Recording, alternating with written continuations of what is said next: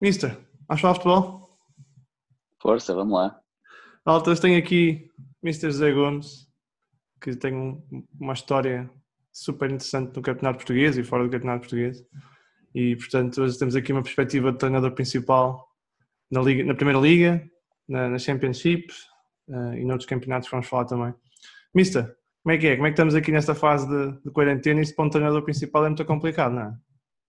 Eu acho que é para toda a gente, não é? E nós, nós profissionais do futebol, temos que, temos que nos adaptar e, e, e com humildade aceitar que, também temos que dar o exemplo e, e participar nesta, neste terrível isolamento.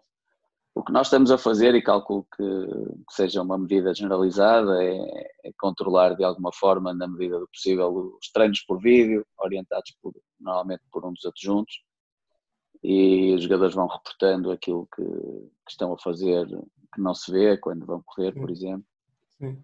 E, e pronto, e nós, e nós vamos fazendo trabalho de casa, observação da, enorme lista que normalmente os scouts entregam para jogadores que foram referenciados por eles, Uhum. preparar a próxima época e, e também, eh, e também analisar eh, os próximos adversários na eventualidade de retomarmos a competição e, e se assim acontecer, eh, o expectável é que haja jornadas duplas várias vezes e, portanto, pode não dar tempo depois para analisar convenientemente. Vamos adiantando de alguma forma o que, é- o que é possível. Mister teve na, na Championship, isto dois jogos por semana é peanuts, diz, ou peanuts, como diz o Mister Jesus.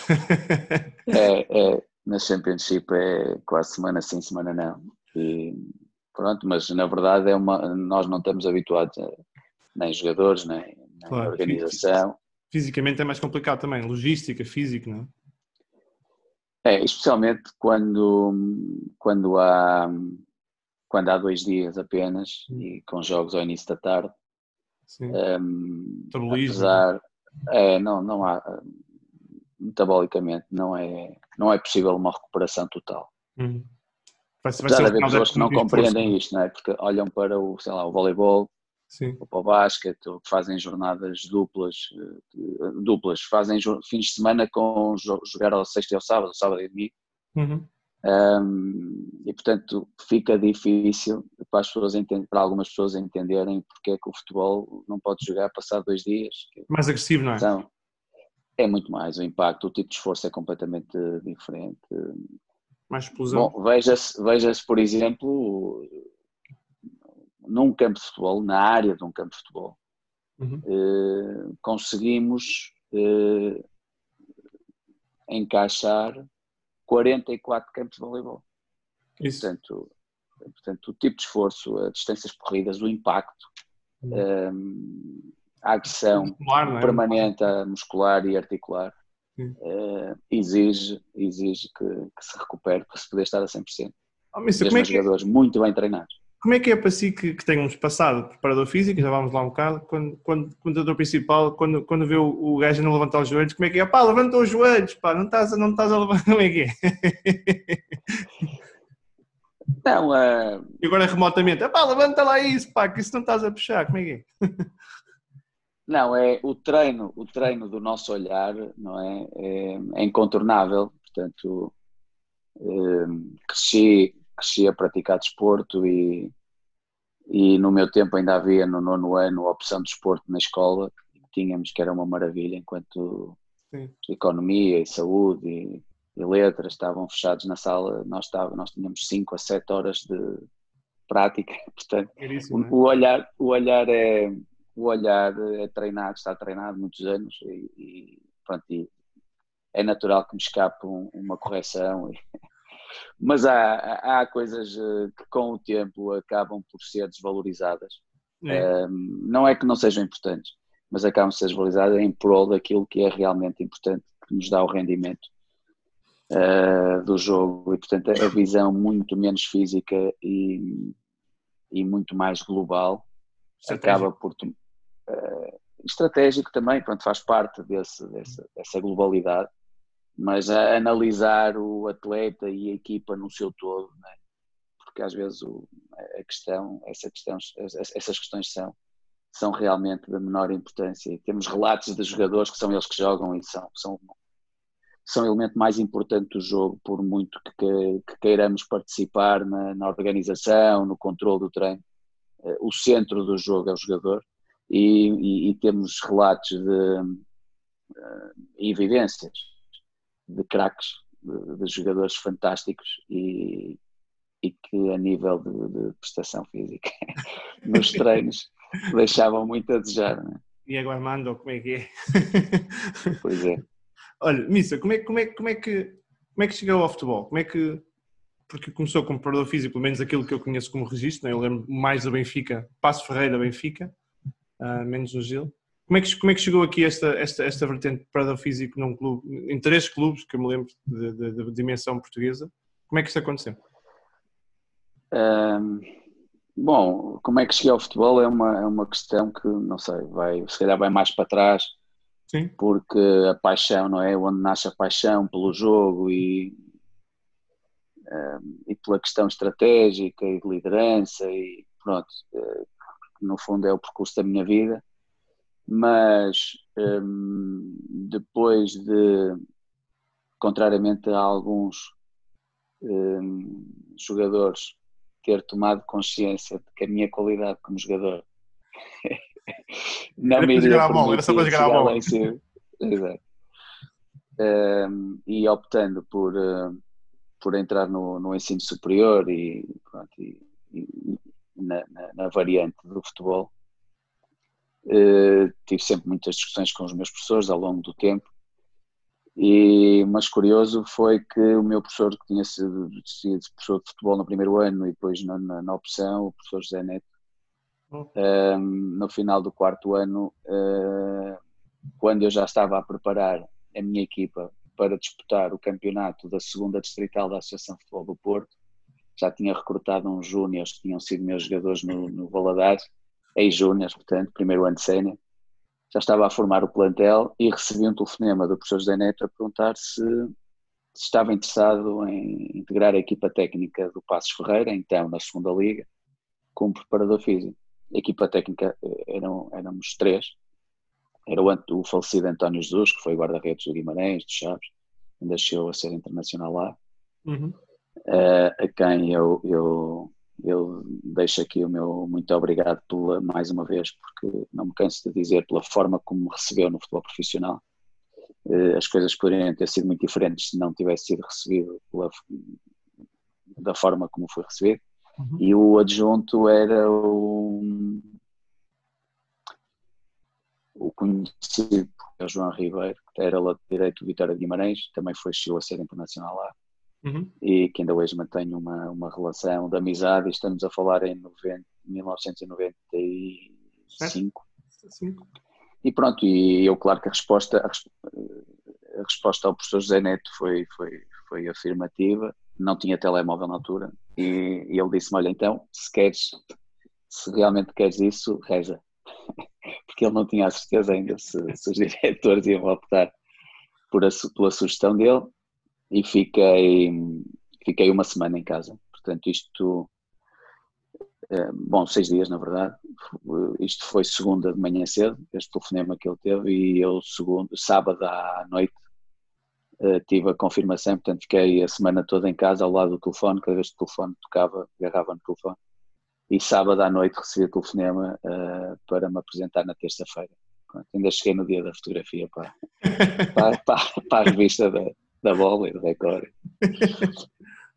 É, é, é, era, era outro futebol, não era? Era outra, era outra altura no futebol. Um, era, era, só este facto, nós éramos três na equipa técnica, portanto era uma coisa e hoje é difícil de encontrar. Há sempre mais elementos, não é? Há o treinador de guarda-redes, pelo menos, o preparador físico, um adjunto e o principal, no mínimo, e agora. E na altura éramos três. Um, mas, mas, e, e não é de forma nenhuma saudosismo, porque, porque continuo e irei continuar, se Deus quiser, a, a treinar.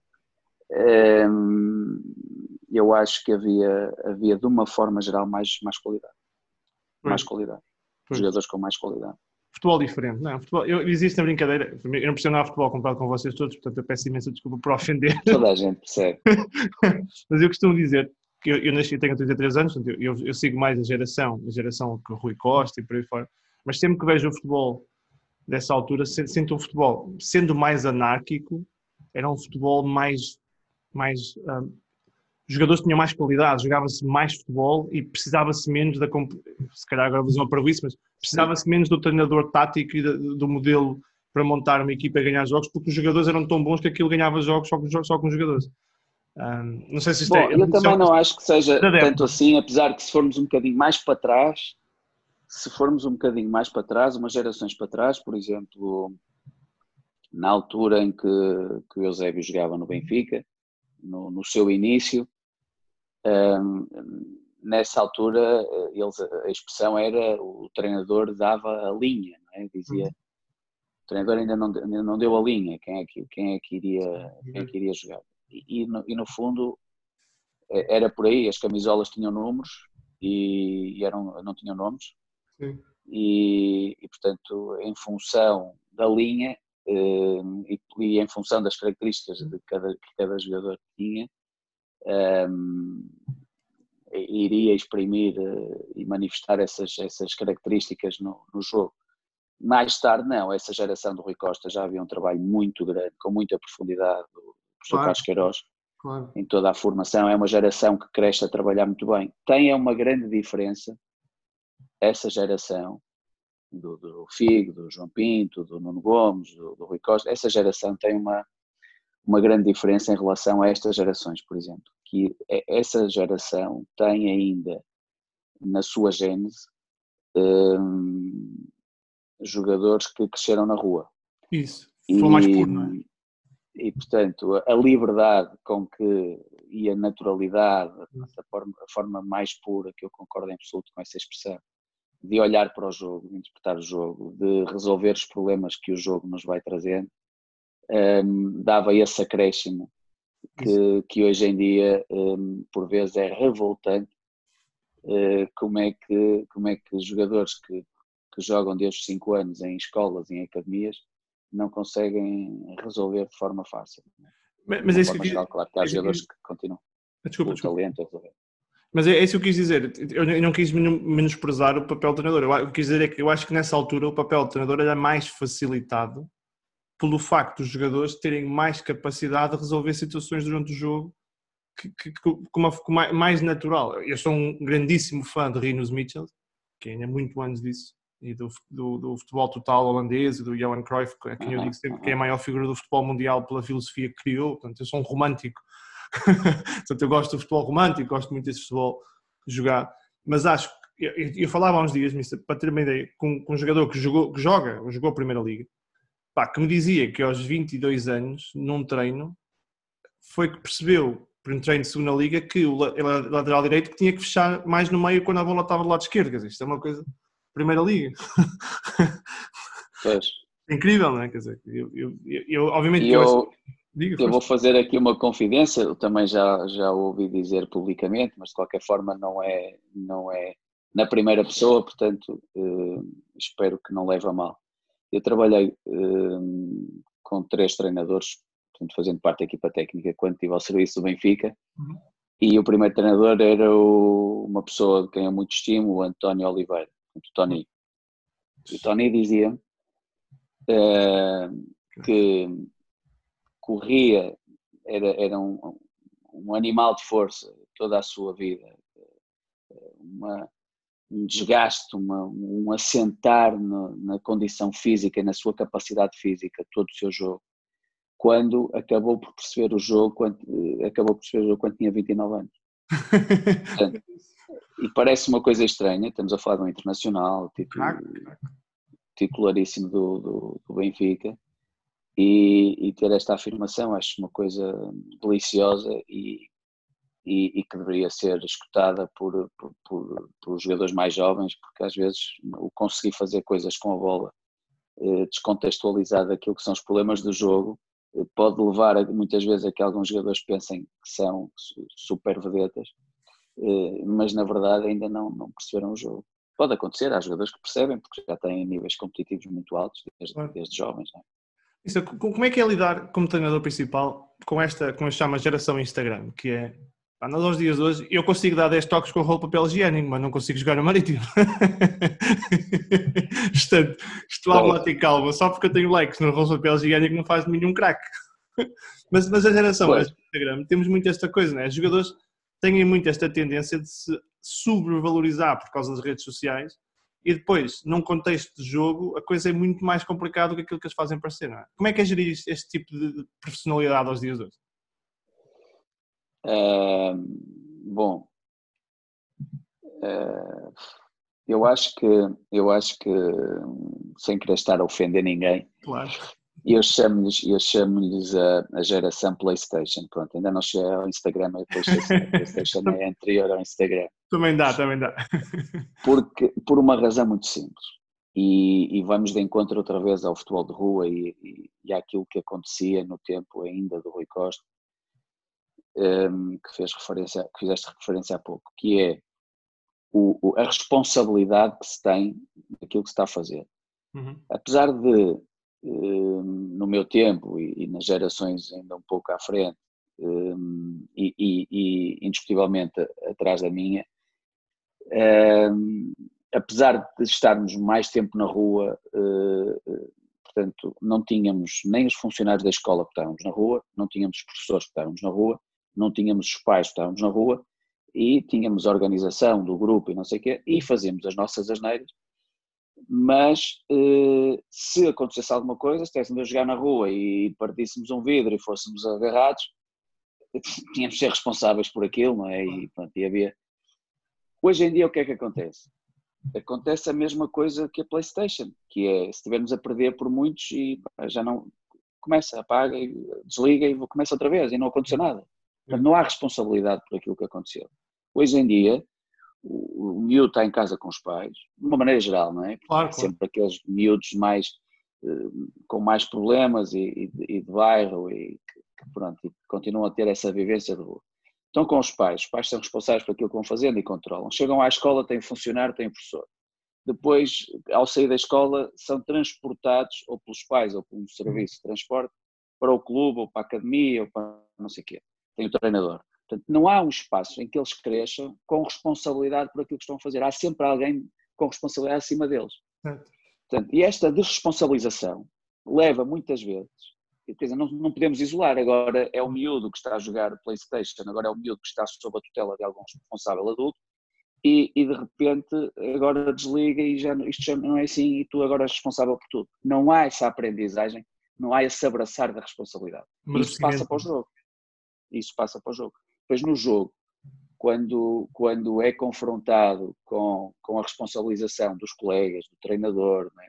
quando chega a profissional, uh, se conseguir integrar a equipa principal, normalmente onde a exigência é maior, um, há, há, há, há, choques, não é? Há choques, há, há dificuldade em muitos deles de, de, aceitar a crítica, de aceitar uh, essa responsabilização.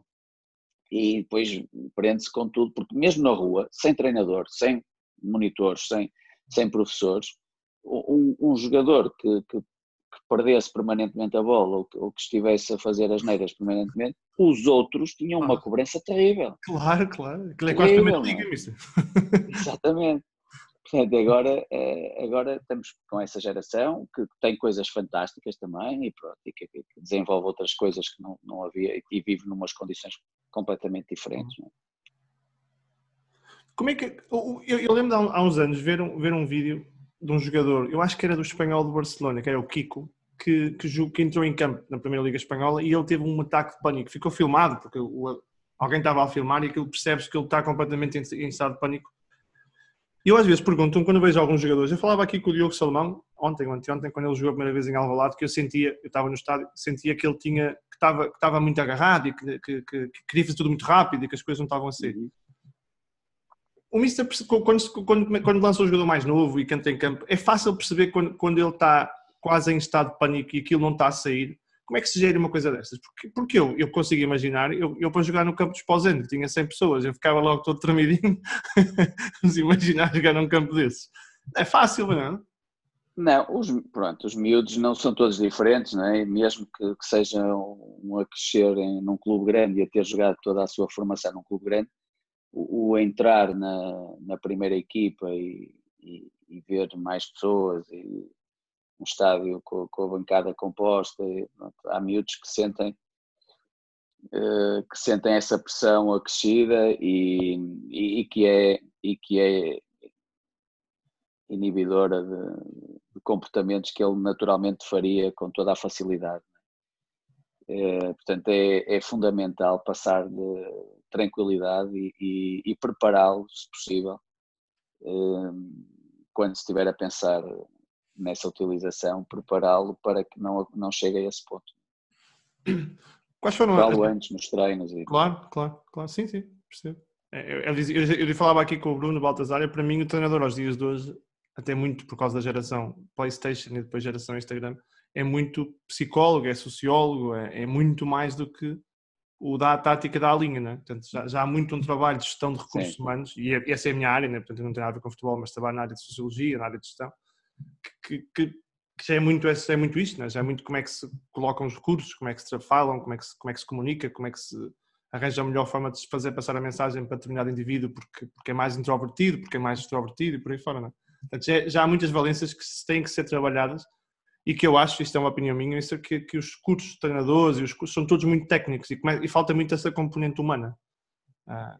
Pois é, vai de encontro o que, está, o que estás a dizer, vai de encontro àquilo que, que falamos inicialmente, quer dizer, tem, temos que olhar para a globalidade, para, para o todo, para, para, o todo como jogador, para o todo como jogo. Quando começamos, quando eh, pensamos que que determinado fator de rendimento é quase em exclusivo responsável pelo, pelo atingir de um patamar superior ou, ou por atingir do sucesso de, de, um jogador ou da equipa, eh, estamos muito próximos de cometer erros terríveis. É? Uhum. Portanto, temos que olhar para o todo. O jogador pode ser muito rápido, mas, mas estar a perder qualquer coisa, não estar a perceber alguma coisa. O jogador pode ser muito rápido, muito bom tecnicamente, estar a perceber tudo, mas emocionalmente está ali com um problema que, o, que dificulta o relacionamento com os colegas e, portanto, vai haver sempre ali um ponto de conflito que, que, vai impedir que ele atinja um, patamares de rendimento superior. E, portanto, compete ao treinador estar atento a toda a equipa técnica, naturalmente, mas normalmente o, o treinador, um, e portanto, puxar a brasa à minha sardinha, os meus adjuntos um, eventualmente terão outra opinião, normalmente uh, uh, consegue antecipar isso. Normalmente consegue antecipar isso. Tem, tem, tem um olhar e uma atenção mais treinada e identifica coisas e passados uns tempos manifesta, na reunião com a equipa técnica diz aquilo que sentiu naquele momento e passados uns tempos, normalmente acontece isso. Um dos adjuntos responsável por, por essa área que, afinal, aquilo que tinha dito acontece. Isto não acontece só comigo, acontece com, ah. com vários colegas. É? E, portanto, é muito importante o, o, treinador tentar antecipar ao máximo para que, para que não entre, não entre em uh, o erro que estamos a identificar, o problema que estamos a identificar, não, não prejudique o atleta. Vou fazer aqui um pouco um fast forward e não é, não é, não é a, a, a, minimizar nenhum dos clubes, mas passou depois do computador principal, passaste no Passo Ferreira, no Aves, no Leixões, no Leiria, no Moreirense, são tudo clubes que não tendo, não sendo clubes grandes, são tudo clubes com, com história, né? são clubes históricos dentro do seu contexto. Portanto, Leixões, o Aves, na zona daquela zona de Guimarães, Vila das Aves, é um clube com muita história. Estes são, são clubes que te ajudaram a crescer do ponto de vista de treinador, do ponto de vista de gestão, de, gestão de recursos, passar de parador físico para depois para clubes com este tipo de história, com massa associativa que também é. Sem, sem dúvida. Aquilo, aquilo pronto, eu, eu vou, vou fazer aqui um. um, um voltar atrás, um flashback. O, quando entrei nesse ano que falei há pouco com Jesus, a dada, eu não conhecia Jesus, eu vivia, os meus pais viviam ali em Valadares, e, e nós encontrávamos na, Jesus vivia em Espinho, nasceu em Espinho, é natural de Espinho, uhum. e encontrávamos no, no, no, então Café Stop, nas bombas de gasolina da Estrada Nacional 109, e uma vez trazia o carro ele, uma semana, outra vez trazia ele. Uh, e fomos criando ali uma, uma relação, porque as viagens e tal, dava muito tempo a falar até chegar à Passos Ferreira e a estrada era diferente, era dava mais tempo. E ao fim de uma semana ou dez dias, ele perguntou-me: pá, tu queres ser treinador principal? e eu disse: eu quero. E ele começou a olhar de lado para mim e disse: Calma, eu quero, mas eu sei, pela experiência que eu tenho, que foi apenas de, de futebol distrital, eh, não me permite eh, abraçar essa tarefa sob pena de, de me faltar alguma coisa. Portanto, falta-me o viver uh, o profissionalismo. Portanto, eu calculo que vou precisar, que vai precisar de, de 10 anos. Eu, pronto, ok. o curioso, o curioso é que ao fim, precisamente da décima época, recebi, já, portanto estava no Benfica, eh, com, com o Camacho, e recebi um, um convite do, dos diretores de Passos Ferreira, que tinham sido meus diretores em, em, enquanto desempenhava a função de adjunto com o Zé Mota, que tinha sido meu jogador nesse primeiro ano. Um, e eu pensei, e eu pensei que, bom, isto agora vai ser aqui para a sensação, Passos Ferreira, aquilo vai ser vitória, vitória atrás vitória, porque com as minhas ideias, com os meus métodos e tal, foi uma desgraça. foi uma desgraça. Eu não ia dizer Portanto, isso. Eu, eu, eu, eu, eu aprendi da pior forma possível. Não, é, não tem a ver com o treino, não tem a ver com a relação com os jogadores. Um, percebi que não estava preparado. Uh, não tinha, o que é que aconteceu? Eu não tinha treino, apesar da vivência uh, na segunda pessoa, é completamente diferente do que estar a viver realmente. Eu não tinha treino no lidar com os diretores. Tinha um problema terrível, não, tinha dificuldade. Ainda hoje? Uh, no... não, não, não, não, estou completamente diferente. Uh, tinha dificuldade uh, em, em conseguir gerir a relação, a comunicação social, uh, jogador, agente e a contra-informação que muitas vezes circula nisso. Uhum. Um, e isso destabilizava-me, desviava-me, tirava-me o foco daquilo que eram as minhas principais tarefas. Uh, aconteceram algumas coisas, que, mas to, todas elas pronto, que justificarão em parte o que aconteceu, mas na verdade o responsável fui eu, foi, foi a minha incapacidade de lidar com estas coisas e portanto uhum. ao longo da carreira todas as vivências que vamos tendo nos vão ajudando a, a, a melhorar, portanto temos de ter a humildade de perceber que, que nem, não conseguimos estar sempre certos claro. E, e portanto e nessa humildade a, a vivência vai acrescentando eh, qualidade e conhecimento e portanto e o, o, importante não é não é grave cometer aquele erro o grave é cometer sistematicamente aquele erro é? Uhum. e, e, portanto nessa medida eu, todos esses clubes eh, e todas as não, não foram todos esses clubes todas as vivências que eu tive no futebol me ajudaram a que hoje seja um treinador muito mais forte do que era na altura em que comecei como é que, como é que isso é interessante, eu, eu, eu, eu, eu, eu, eu por acaso lembro relativamente bem das alturas do Passo Ferreira e, e lembro, por, por, por, era, é como era preparador físico do Benfica, falou-se muito né, da questão de, saltar para o Passo Ferreira. Como é que se sobrevive a essa catástrofe, entre aspas, e com todo o respeito, que foi a uh, primeira experiência do ponto de vista pessoal? Ponto de vista de resultados, eu acho que é mais difícil julgar porque pode acontecer tanta coisa que levam a maus resultados que não tem necessariamente a ver com qualidade. Há muitos treinadores que têm muita qualidade e não conseguem resultados por fatores. Mas do ponto de vista de vivência, como acabaste de explicar, foi, foi complicado.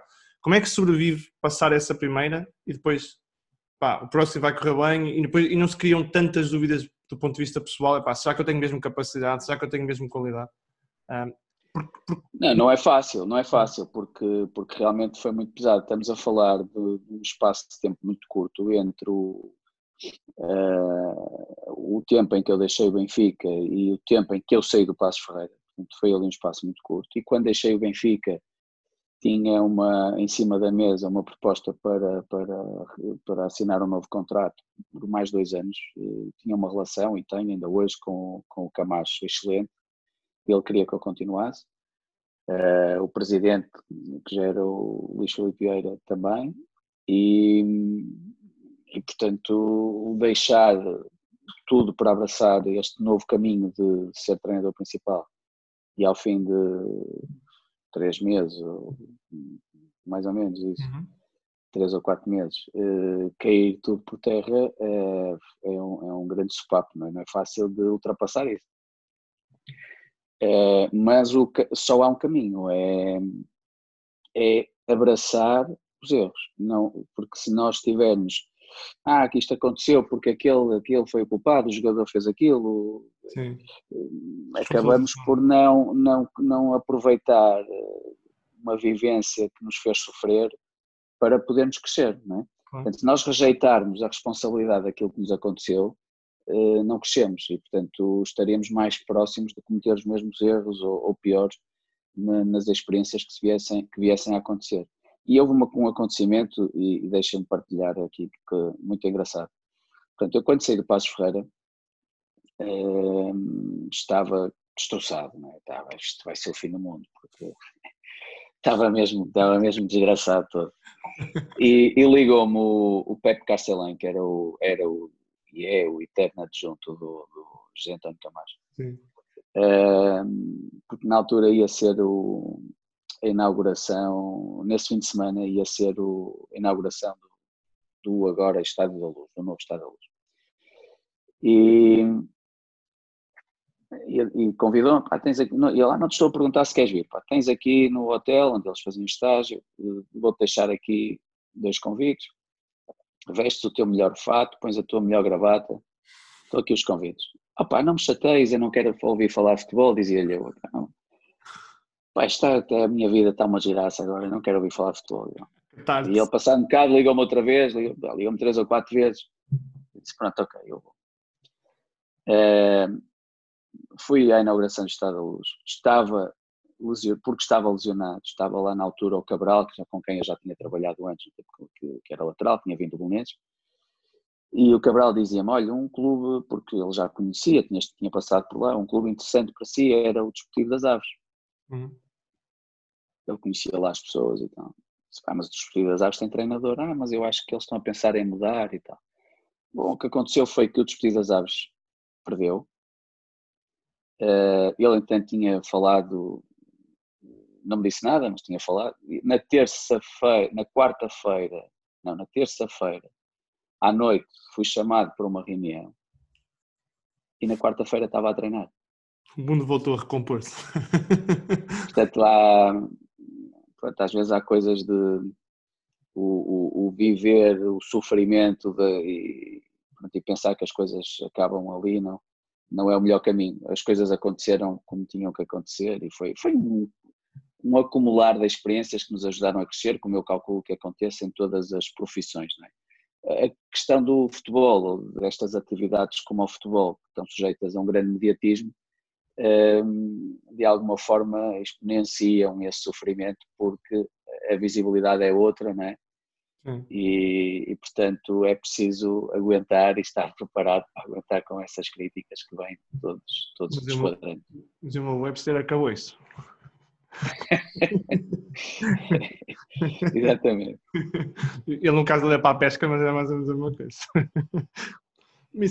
É, mas é desposendo a pesca, a pesca. É, sim, eu sou, sou de pau, né? eu sou, sou de Ofir e, portanto, ele ah. é muito lido nos pescadores de, de, de Eu quando estive no Gil Vicente, eu, quando, eu quando estive no Gil Vicente ia muitas vezes à Foz Sim.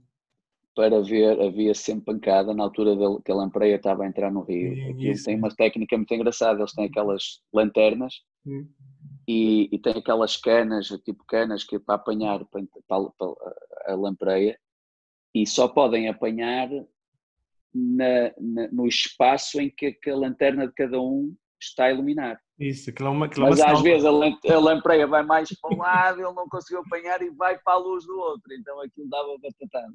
Aquilo é uma selva.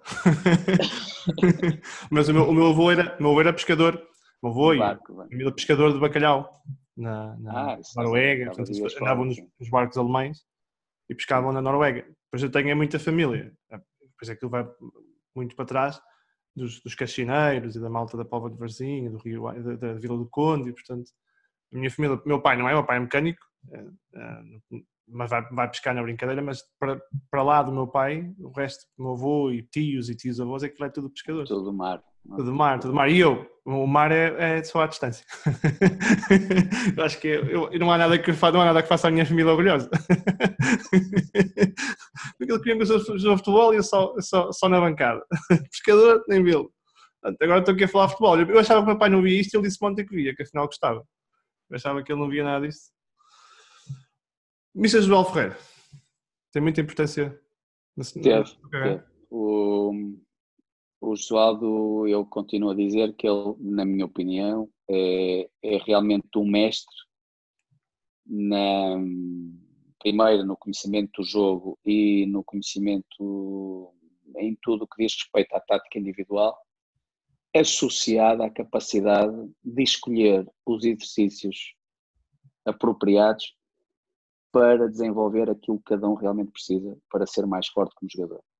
Portanto, eu vivi experiências com ele extraordinárias no Futebol Clube do Porto e no Benfica, no Benfica também, mas especialmente no Futebol Clube do Porto, com, foram, foram dois anos de, de, de muitos jogadores a chegarem e, e a rapidamente atingirem níveis incríveis eh, e fruto fruto do trabalho e da, da seleção criteriosa que fazia dos exercícios para, para propor a, a esses jogadores. E a equipa crescia, quer dizer, quando cada jogador cresce individualmente em termos táticos, um, a equipa vai, vai naturalmente crescer também, não é? Portanto, eu acho que ele é, ele é um mestre daquilo que é o, o, o, o crescimento e, e, e, o ajudar o jogador a perceber o jogo. O conhecimento tático e ajudar o jogador a perceber o jogo. Não achas que o, que o, o Mr. Josualdo é, entre aspas, entre aspas, uh, muito. Não, é respeito, não tem o respeito que merece, porque do ponto de vista, por exemplo, o trabalho de Futebol Clube Porto é um trabalho absolutamente fantástico, muito melhor até do que muitos outros que tiveram mais repercussão em termos de mídia, em termos de, de nome. E na realidade a malta fala do Joaldo e fala do Joaldo Braga, Joaldo, mas não sinta mesmo, o, mesmo, o mesmo ênfase com outros treinadores que temos em Portugal que ganharam, ganharam tanto como eu e que tenho aí, estão aí em todo lado com os grandes. Não, não parece um bocado desrespeitoso até um bocado com o professor Josualdo?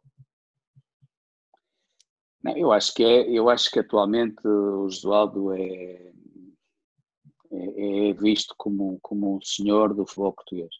Sim. Uh, mas, mas, mas é verdade também, uh, esse sentimento que referiste, um, às vezes de alguma forma um sentimento que terá sido injustiçado em vários momentos da, da sua carreira e, e, que não e que poderia ter tido o destaque de, de muita gente e, e, a consideração de muita gente por aquilo que fez em vários momentos. Estou de acordo, estou de acordo. Uh, porque não sei, não consigo explicar a razão, não sei. O, o Joaldo um, é uma pessoa reservada que tem aquele ar uh, Sisudo. austero, sisudo, mas, mas depois de, de, de, o conhecermos ficamos com, com uma opinião completamente diferente. E portanto, eu, eu gostei imenso de trabalhar com ele, estou-lhe grato para a vida, já o disse publicamente, Sim. não só por aquilo que aprendi, mas pela, pela oportunidade que me deu depois de ter trabalhado com ele no Benfica, de me ter convidado para, para o Futebol Clube do Porto eh, quem teve a oportunidade de trabalhar com ele, com certeza partilha da mesma opinião. É, é um mestre naquilo que diz respeito a, ao ajudar o jogador a crescer hum. e a perceber o jogo. O Zeca dizia aqui, e está gravado, portanto está publicado, que é, é, é como um pai, entre aspas, é? do ponto de vista tático, que, que, aprendeu coisas que nem sabiam que era possível fazer no futebol. Exatamente. E, e podemos ir, no, por exemplo, o Tiago, que depois teve uma carreira brilhante, que foi talvez, não sei agora, com, com os golos que o Pizzi está a fazer, e se considerarmos o Pizzi médio, provavelmente o, médio, o Pizzi ultrapassou, mas o Tiago na altura como médio uh, fez não sei quantos golos já, talvez 17 ou... Um, se vês o número dele, manda que eu falo aqui com ele. Como? Se vês o número do Tiago, manda que eu falo aqui com ele. Que jogador incrível. Que jogador incrível. É incrível, incrível. E chegou com 19 anos, acho eu, ao Benfica, chegou uma terça-feira e foi titular no jogo seguinte.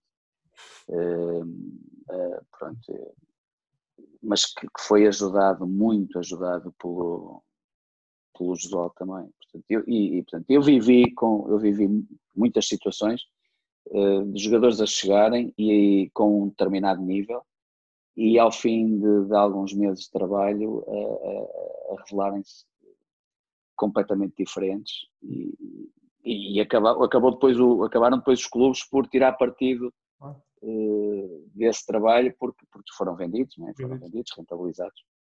Muito dinheiro, Tiago, foi 30 milhões, acho que É um dos grandes prazeres de um treinador, quando, quando não é só ganhar jogos, mas também potencializar jogadores no sentido, não no sentido financeiro, porque isso é, isso é uma outra indústria que, que tenho menos interesse neste momento, mas é mais no sentido desportivo.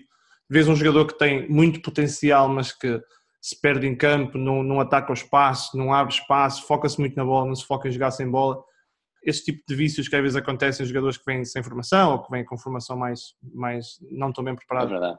É, é, é, realmente, são os momentos de felicidade de um treinador. E, portanto, à parte do resultado, eh, que naturalmente são, são Claro. São os momentos de maior felicidade e os momentos, no fundo, que garantem a nossa continuidade, porque para ser treinador temos que ganhar, se não ganharmos estamos fora. Claro. Esta, esta é a realidade fria, não é? mas é assim, infelizmente.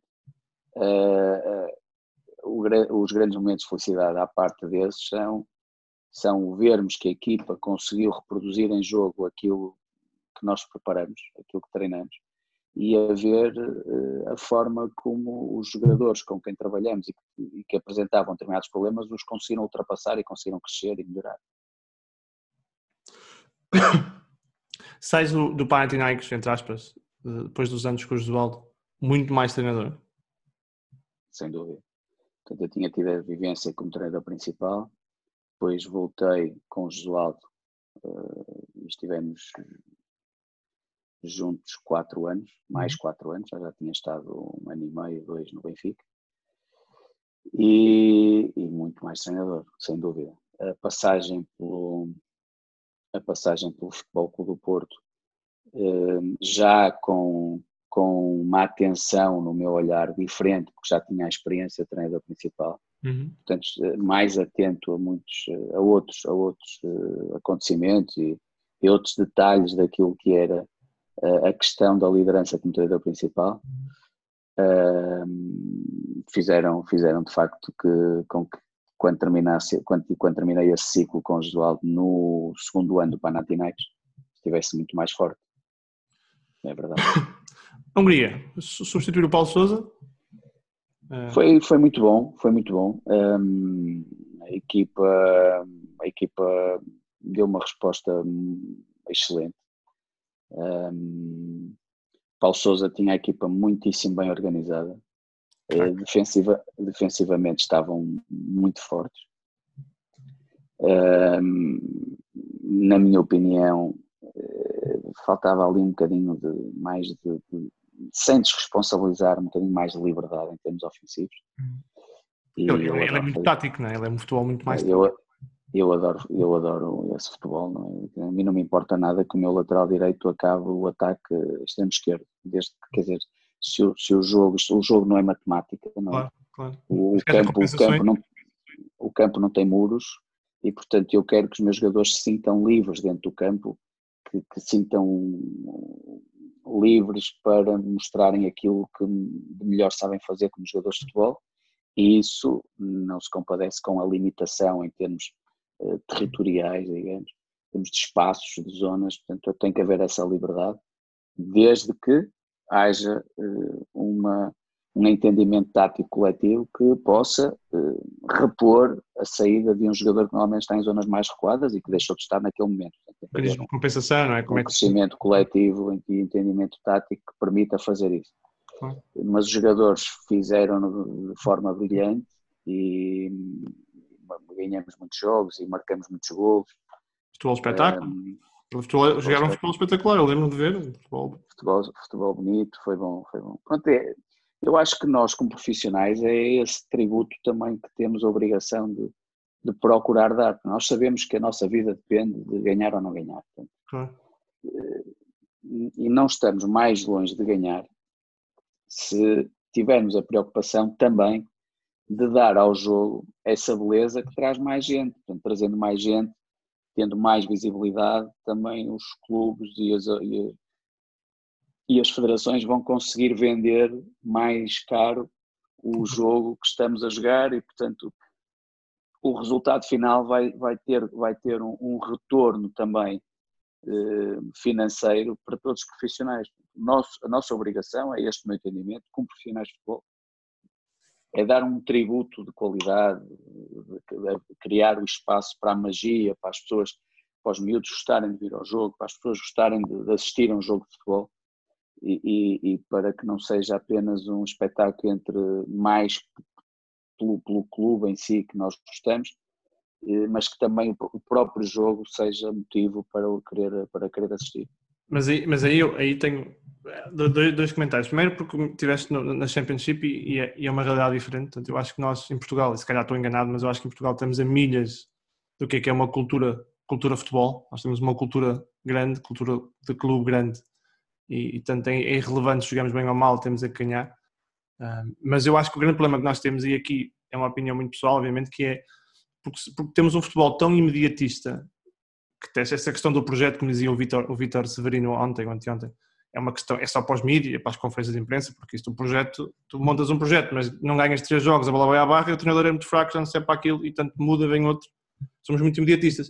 Isso depois também acaba por criar, se calhar, talvez, um receio em muitos treinadores em jogarem esse futebol mais bonito, mais espetacular, mas que também tem outros riscos, porque tens de controlar muito mais o jogo e muito mais os momentos do jogo. E acabam por tornar o futebol muito mais pragmático, é o que se diz hoje, por, pelo receio de perder, é? pelo receio de, do imediatismo que é o despedimento de um treinador tão rápido. Não concordas?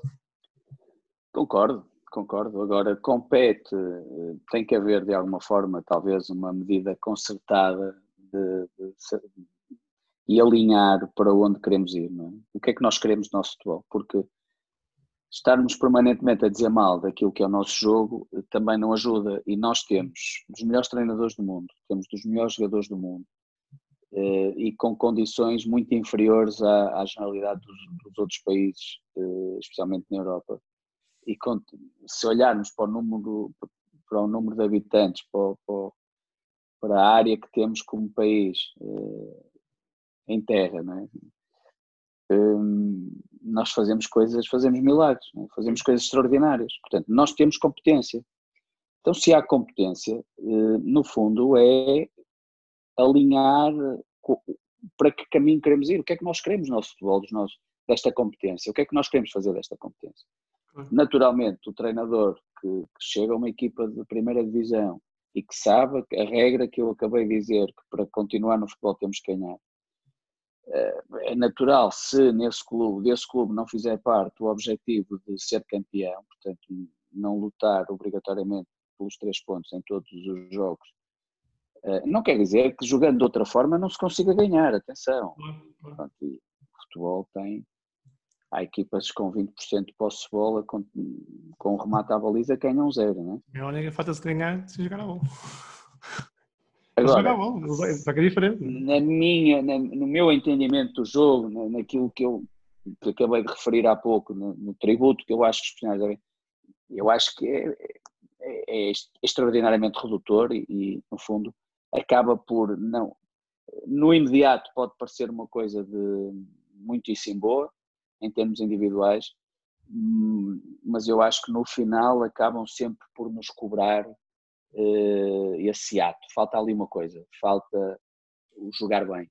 Sim. E, e eu acredito nisso. E portanto eu acho que nós temos treinadores, uh, treinadores, jogadores, uh, diretores, em conjunto, repensar as coisas e, e, e, trazer e fazer de forma que tenha gente como, como agora tem na Alemanha e eu faço que não tinha e, e como tem novamente em Espanha, também houve fases que não tinha, e portanto repensaram as coisas e em conjunto, em conjunto tomaram medidas para que o espectador estivesse mais confortável no estádio, para que as condições fossem melhores, para que a qualidade do espetáculo também fosse melhor. É. Nunca vamos alterar uh, estas questões culturais de fundo, se não se alteram em dois dias, né? como a Inglaterra. A Inglaterra é o agregado familiar para planear os fins de semana primeiro vai ver onde é que joga a equipa dele.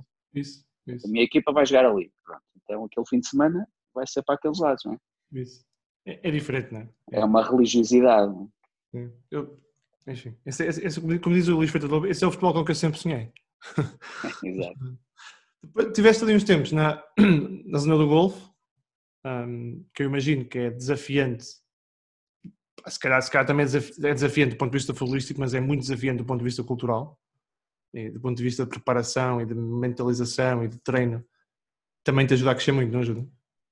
Se no, na Hungria o, o que eu senti que faltava era essa liberdade ao jogador, portanto, o jogador, até pela cultura húngara e por, por tudo aquilo que está a, a, a, a limitar a, a, libertação, não só dos jogadores de futebol, mas neste caso dos jogadores de futebol, com uma expressão criativa e, e de arte, eu, na Arábia Saudita foi, foi o contrário. Portanto, o que eles tinham era o sentimento de liberdade total. Anárquico. E o que faltava, anárquico, e o que faltava era, eh, eram, e porque não, não havia tempo e cheguei a, dois dias de um derby, eh, foi um, eh, organizar, organizar, coisas simples, organizar, dar-lhes três ou quatro linhas orientadoras e, e organizar.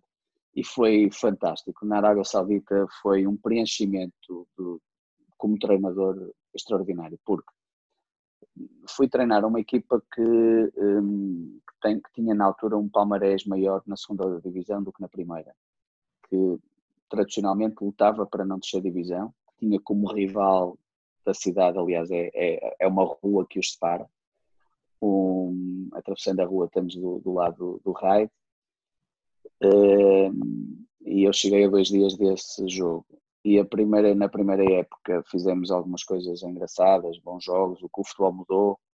Uh, eles diziam que era o tic-tac, o tic-tac brutal.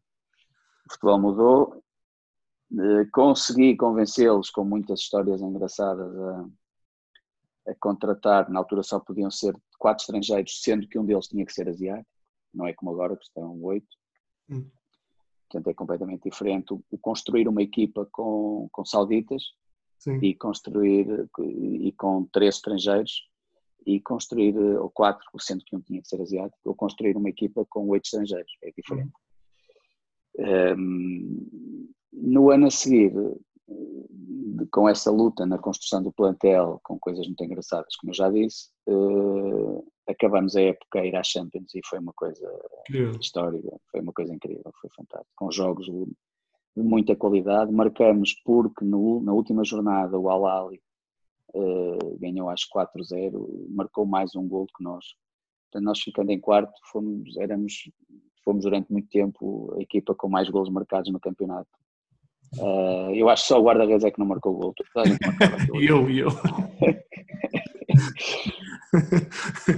eu gostava muito. Eu, eu, não via muito, não via muito, obviamente não seguia muito o campeonato, mas, mas via, via algumas, tinha muito, tenho muitos amigos na zona, na zona, nessa zona do Golfo que falavam do futebol.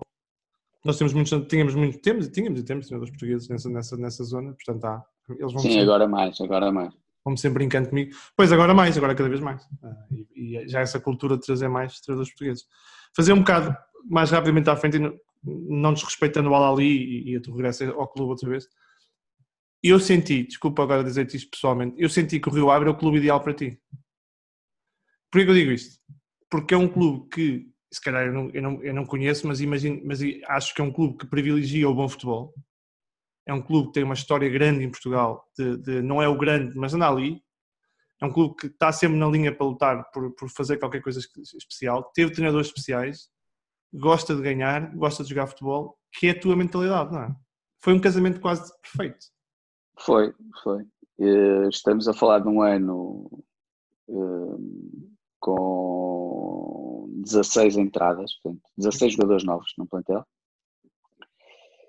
e a jogar muito cedo a, a pré-qualificação para a Liga Europa e, e uma pré-qualificação, foi no fundo uma pré-temporada com uns jogadores e um pouco o que aconteceu nesta época com o Reading. Portanto, foi uma, a pré-época foi feita com uns jogadores, depois entanto os jogadores foram chegando e depois os jogos a sério já foram jogados com outros. Mas, mas, mas quando aquilo se equilibrou, portanto, no fundo, aqueles, aqueles jogos um, de, contra o Jagiellonia da Polónia foram o, o, duro teste para, para resolver alguns problemas, mas depois que acabamos de fazer jogos também com muita qualidade, jogadores com qualidade. O Rio Ave é uma equipa, é um, é um clube que se relaciona muitíssimo bem uh, com, com clubes que, que emprestam jogadores, relaciona-se bem com, com, com muitos empresários que têm capacidade de colocar uh, jogadores que, que veem que têm nível para, para, para abraçar projetos de uhum. maiores, tem uma direção encabeçada pelo, pelo seu presidente António Campos também com uma visão muito interessante daquilo que é a rentabilização de, de, de recursos curtos, portanto uma visão muito interessante e, pronto, e que privilegia, privilegia o bom futebol, é verdade. Portanto, as coisas estavam reunidas e pronto, e estávamos a fazer um bom campeonato. Uh, um ou outro deslize, mas com jogos muito bem conseguidos e, e a sentir-se, mais importante, mais importante, a sentir-se que a equipa estava a crescer, os jogadores estavam mais fortes e, e portanto com um olhar para o futuro, muita esperança por aquilo que se ia vendo no que os jogadores estavam a fazer nos jogos. Mas depois em dezembro chegou o convite do Reading e pronto, e foi, é, o Rio Ave também foi bom para o Rio Ave. Inglaterra é Inglaterra, não dá para dizer não.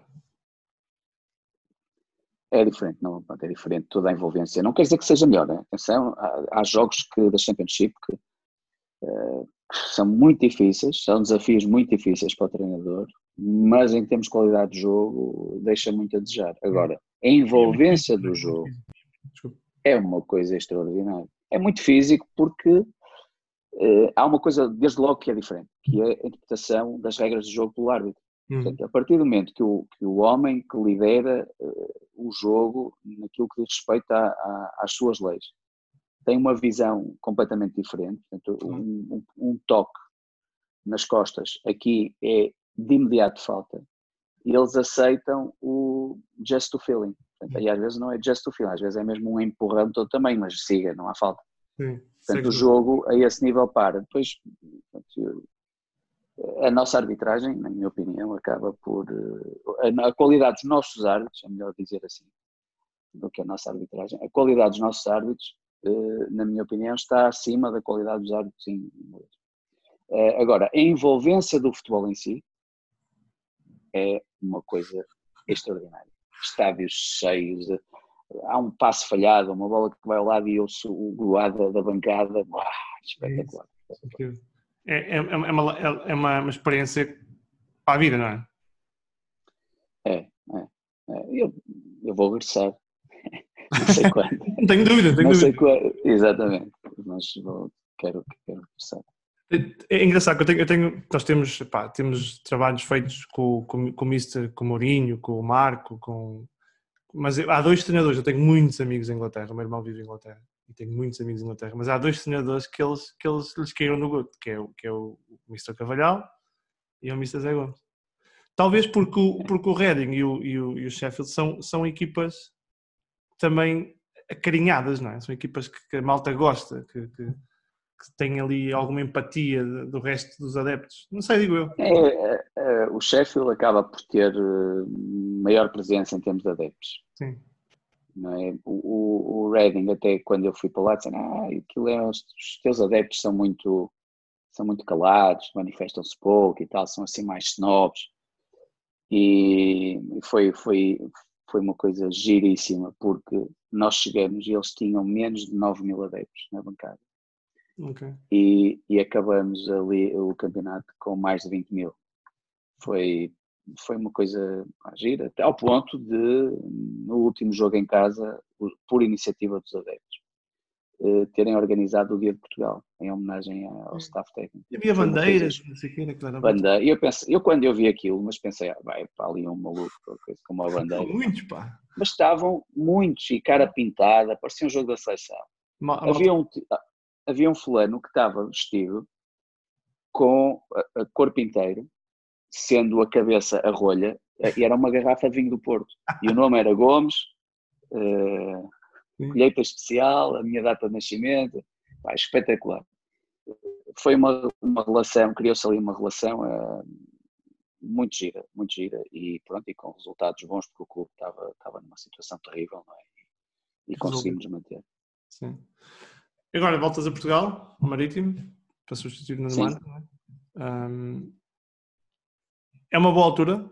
Agora, vamos esquecer o que aconteceu agora do, do ponto de vista de sociedade, mas é, teoricamente eu, é uma boa eu olho, eu olho para o Marítimo com, com, olhando para um clube com um prestígio, um palmarés enorme, que teve muitos anos um, consecutivamente a ser visto como um clube europeu, e que, pronto, anda recentemente afastado dessa, dessa imagem e, pronto, o objetivo é, é, é retomar, é retomar.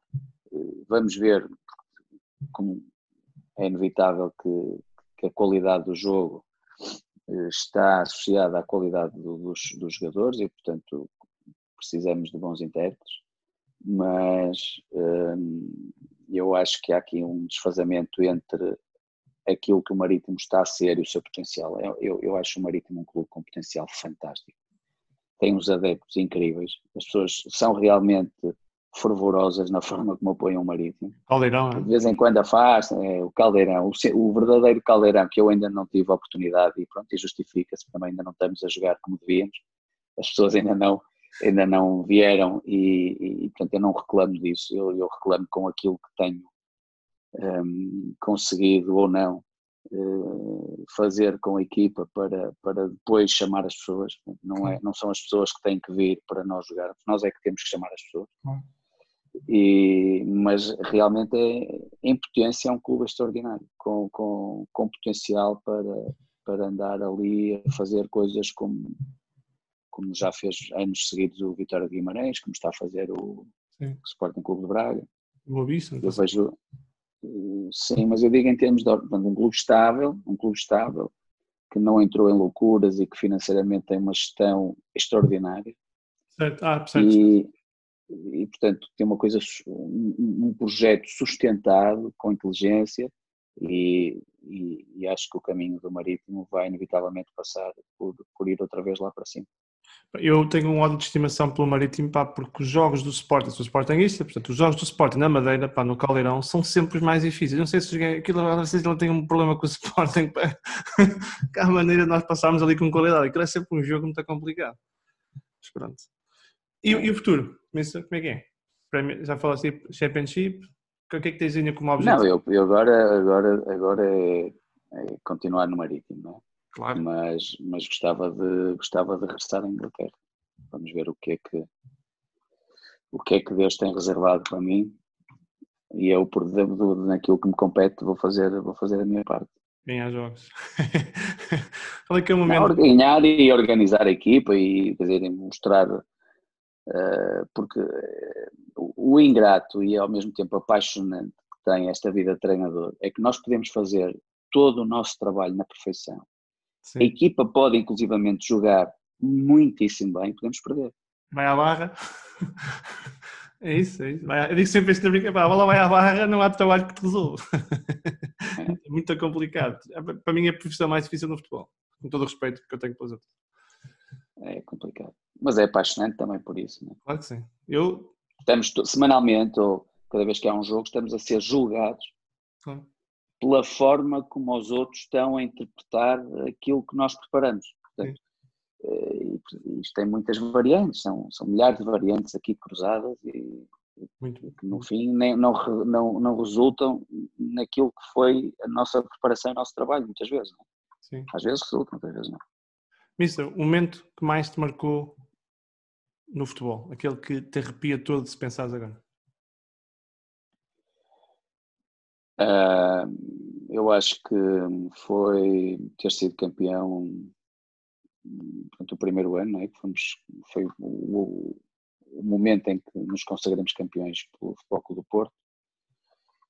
Um, e, o momento em que ficou uh, confirmada a presença do Altown nas Champions. É, o sentimento da, daquela, da alegria daquela gente é uma coisa contagiante, uma coisa incrível. Uma cidade, uma cidade na rua a viver aquilo foi, foi extraordinário. E, e a conquista da, da supertaça uh, do Al Ali hum. contra o Hilal uh, em Londres. Foi, foi muito giro. Jogo espetáculo. Apesar dos Jesus ter dito que tinha sido a primeira vez, pronto, não, não foi. Nós, nós, nós sabemos que o Mr. Jorge Jesus tem uma memória curta. escapou-lhe, escapou Eu gosto muito dele. Eu, gosto eu também gosto, mas gosto, a memória dele, a memória dele é seletiva. Mister, grande abraço. Prazer. Espero que tenhas. Dá um abraço, disponham. disponham. Obrigado. Tchau, um abraço.